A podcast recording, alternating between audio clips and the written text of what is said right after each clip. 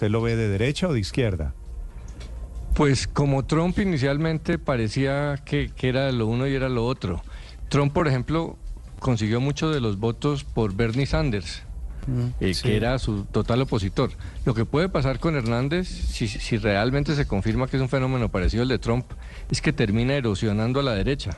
Al principio a Trump todo el mundo decía que era pasajero y después se tomó a toda la derecha. En Colombia, como los candidatos de derecha muestran la encuesta están tan bajos, mucha gente puede terminar pasándose a, a Rodolfo Hernández y termina ese fenómeno populista eh, anulando ese sector de derecha, tomándoselo como pasó con Trump en Estados Unidos. Pero Álvaro. es sin duda el fenómeno del outsider, ¿no? La persona que nos sorprende a todos con un discurso además muy centrado en la lucha contra la corrupción, que no tiene nada que ver con sus investigaciones por corrupción. No, pues es que eso sí es un contrasentido. Total. digamos, ¿no? Es el Pero único de los candidatos. único. Sí, pero el discurso le está calando. Es decir, cuando Sin usted dice tercero sostenidamente, 13.8%. ¿puede subir Rodolfo Hernández? La respuesta es sí, claro, Claro, que puede subir. claro. Con una- Ha estado sostenidito ahí en el y- tercer y lugar Néstor, ya. Y con un ingrediente, yo insisto en el reconocimiento, lo hablábamos ayer con Martín, eh, antes del programa de Noticias Caracol, es otro al que casi nadie conoce.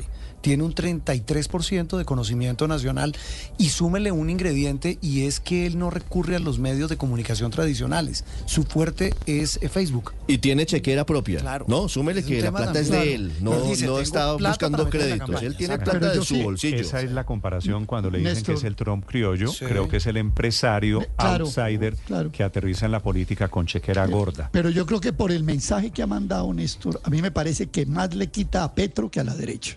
Si Hernández no estuviera, yo creo que Petro ganaba en primera vuelta de una. Creo que el gran dique de Petro es Rodolfo Hernández, porque Rodolfo Hernández está No- no captando una serie Aurelio. de... ¿Usted cree que Rodolfo Hernández es de izquierda y que le quita votos a Petro? No, es que aquí no cuenta si es de izquierda o es de derecha. ¿Cómo ¿Cuál es el cuenta? discurso de Hernández? Perdón, discúlpeme. ¿Cuál es el discurso de Rodolfo Hernández? La corrupción, los corruptos, etcétera, etcétera. Sáquelo del escenario y eso lo hubiera canalizado Petro.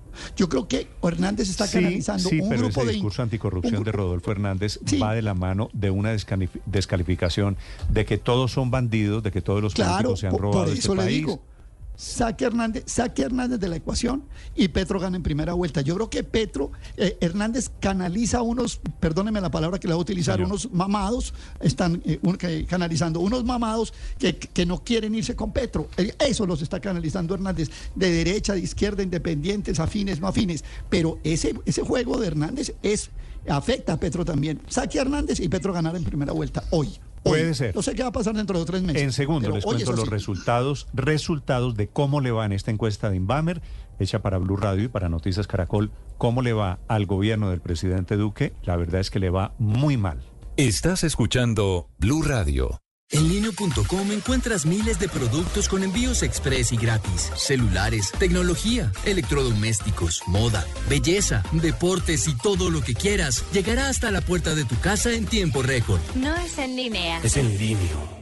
Aplican términos y condiciones en www.linio.com.co slash legales. Quizás usted nos conoce por el refrigerante antioxidante Lubriston, pero sabía que también tenemos siliconas, desengrasante, ducha grafitada, ambientadores, limpia parabrisas, brillantil, bioaditivo gasolina, aditivo diésel, refrigerante para maquinaria pesada heavy duty y el nuevo refrigerante para vehículos híbridos. Conozca más en www.lubriston.com. Lubriston, caridad total para su vehículo.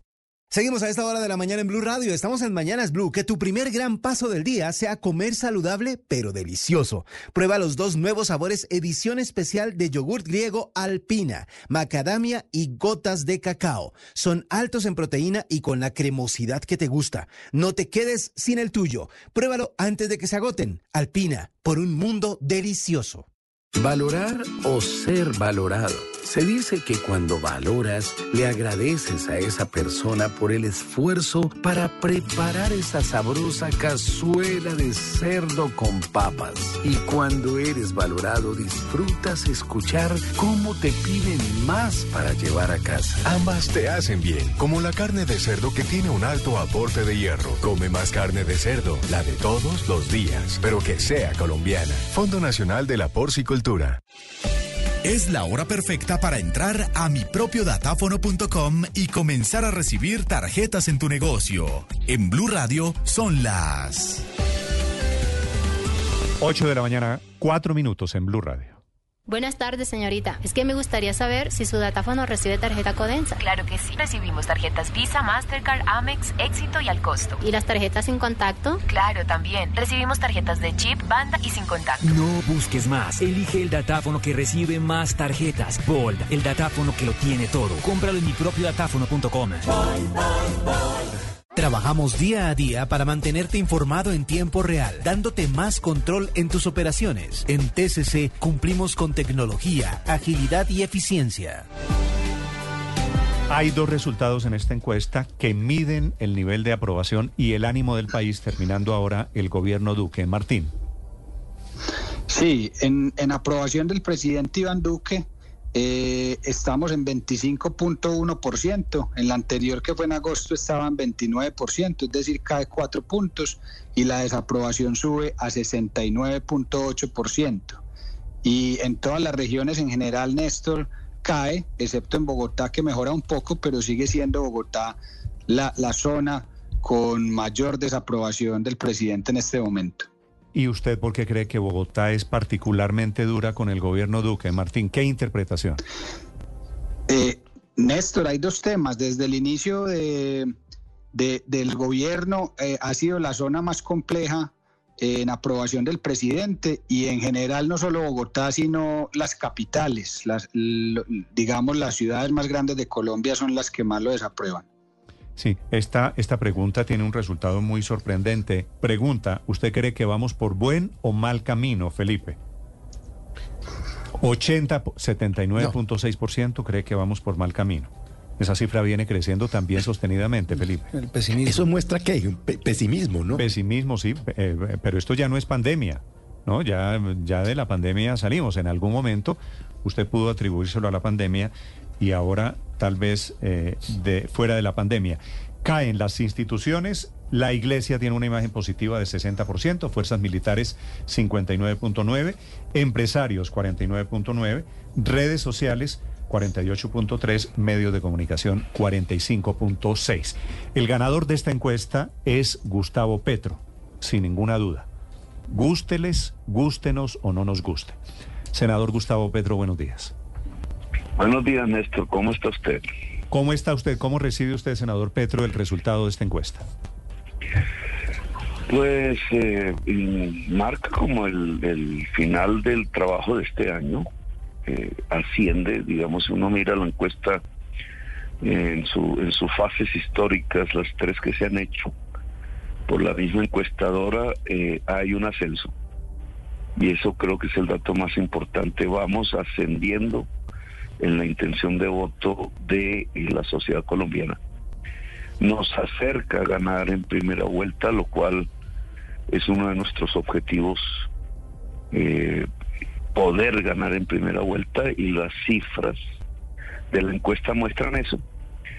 Eh, y generan también un panorama de la estrategia política de las diferentes fuerzas. Veo con claridad allí dibujado en los datos que ustedes suministran eh, el que el uribismo puede pasar a la segunda vuelta. Lo cual eh, estaba en duda, digamos, lo, estaba un poco en duda, pero paradójicamente, a pesar de todos los datos negativos que hay sobre el gobierno, etcétera, las dos, los dos pilares sobre los que va montada la estrategia de Uribe, tratando de a pesar de la caída en la opinión pública de mantenerse en el poder, pues se está dibujando. es por un lado Oscar Zuluaga, el fundamentalismo, llamémoslo así, del uribismo, concentrado en, esa encuesta con la cabal, con Zuluaga, y por otro lado una especie de apertura hacia el conjunto de la derecha colombiana, que es lo que está en la encuesta que llaman, donde está Peñalosa, Char Fico. Si ustedes lo ven, al juntarlos, que es lo que va a pasar, eh, ellos pasan a segunda vuelta. ¿Y usted cree, usted cree que en segunda vuelta usted se volvería a ver las caras con, con un representante de ese sector, tal vez del uribismo? Pues el objetivo es ganar en primera vuelta, sin caer en soberbias, digamos, pero la posibilidad de ganar en primera vuelta está. Eh, nadie la puede predecir, no se puede predeterminar, pero nos hemos acercado. Eh, si se profundiza un poco más en el, en el trabajo hacia la sociedad, sobre todo rural, provincial, eh, hacia la mujer, eh, si logramos disminuir aún más resistencias que se crean en los fake news y en, en la contracampaña que está usando la mentira como fórmula, si logramos disminuir miedos innecesarios, como la del señor taxista que cree que le vamos a expropiar el taxi o la señora del salón de belleza o el, propietario de su casa, cualquiera que sea la casa o el apartamento, que cree realmente que, que nosotros nos acercamos a una propuesta de ese estilo que nunca jamás ni hemos mencionado, ni queremos, ni, ni, ni tiene nada que ver con el programa que, que defendemos. Eh, podemos ganar eso en primera vuelta y entonces la estrategia de Uribe se queda en, en, senador, Sí, senador, tengo una duda sobre la consulta. En la consulta, obviamente, hay dos sorpresas. Una que sería la consulta, la de su coalición del pacto histórico, la más votada de las tres que va a haber sobre la mesa de, de ese menú que van a poder elegir los colombianos. Tengo la siguiente duda. ¿El segundo en la consulta del pacto histórico sería su candidato a la vicepresidencia? Sí, tiene la opción preferencial, se llama así. Esa es la regla del juego con el que comenzamos esa consulta. ¿Qué quiere decir la opción preferencial? Que solo si hubiese una especie de gran acuerdo nacional después de las elecciones de consulta, eh, podría explorarse otra fórmula, pero la primera fórmula es la persona que quede segundas en la consulta presidencial del pacto histórico. Ahí nosotros tenemos eh, dos objetivos fundamentales. Uno es que sea la, consulta más votada para poder, en cierta forma, picar en punta hacia la primera vuelta. Eso es clave. La encuesta muestra que eh, más o menos sí se puede.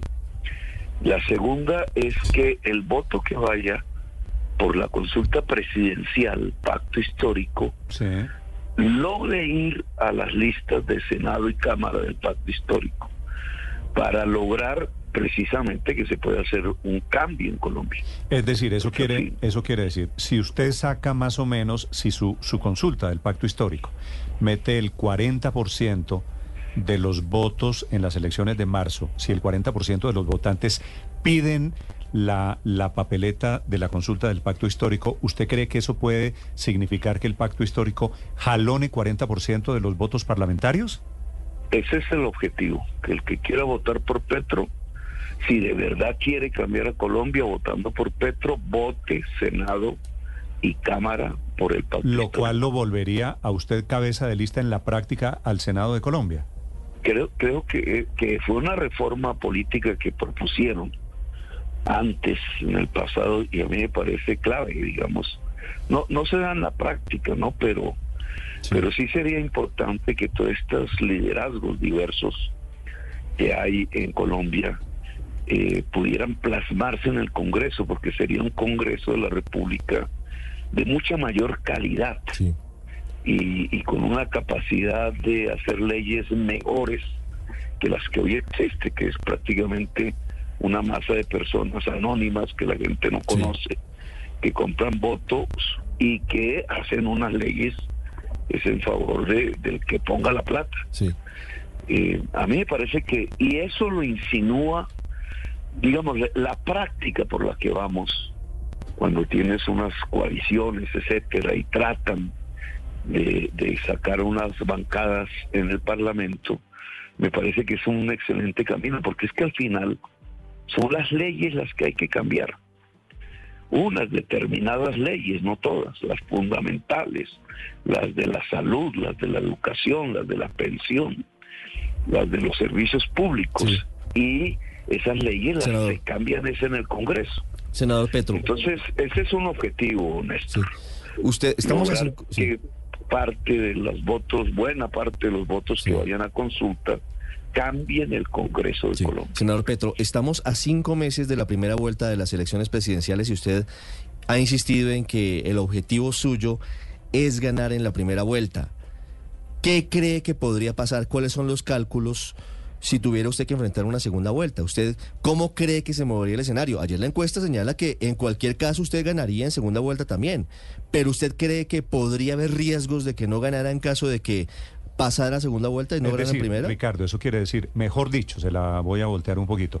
¿Le pueden armar un to con P, un todos contra Petro? Eh, Ustedes ya eh, miden ese escenario de todos contra Petro, que es la segunda, la- digamos, la- el, escenario de segunda vuelta que ustedes miden. En todos gano, eh, por incluso con excepción de Fajardo, eh, al que le gano 56 a 39, algo así, no recuerdo bien. Eh, y la brecha va aumentando en mi favor a través del, del tiempo. Lo- con los demás candidatos paso a 64, 65, incluso con Peñalosa 68% a mi favor. Casi llego al 70.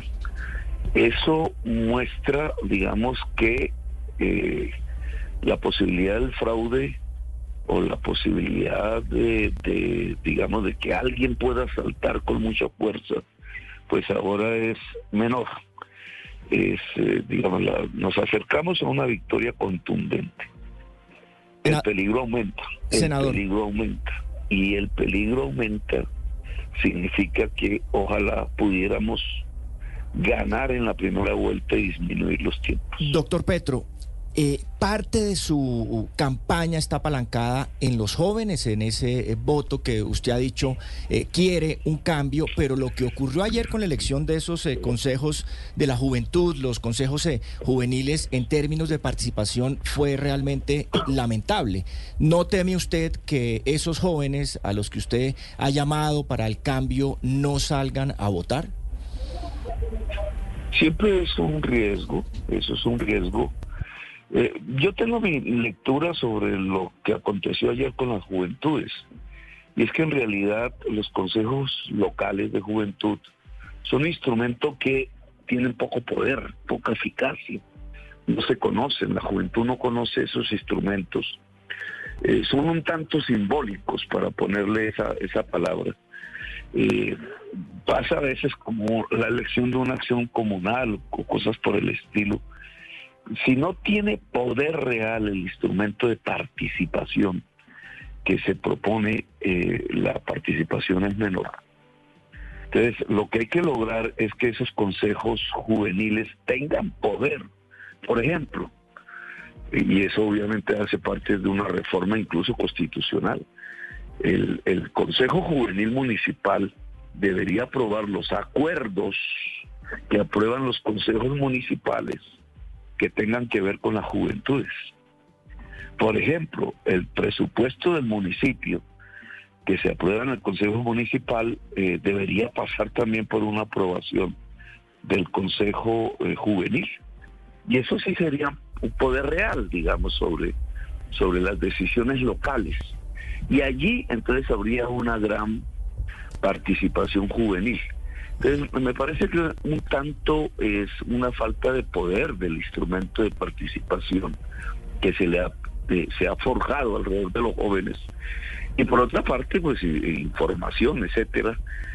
Mm, Me parece que la juventud va a participar en las elecciones eh, presidenciales y parlamentarias.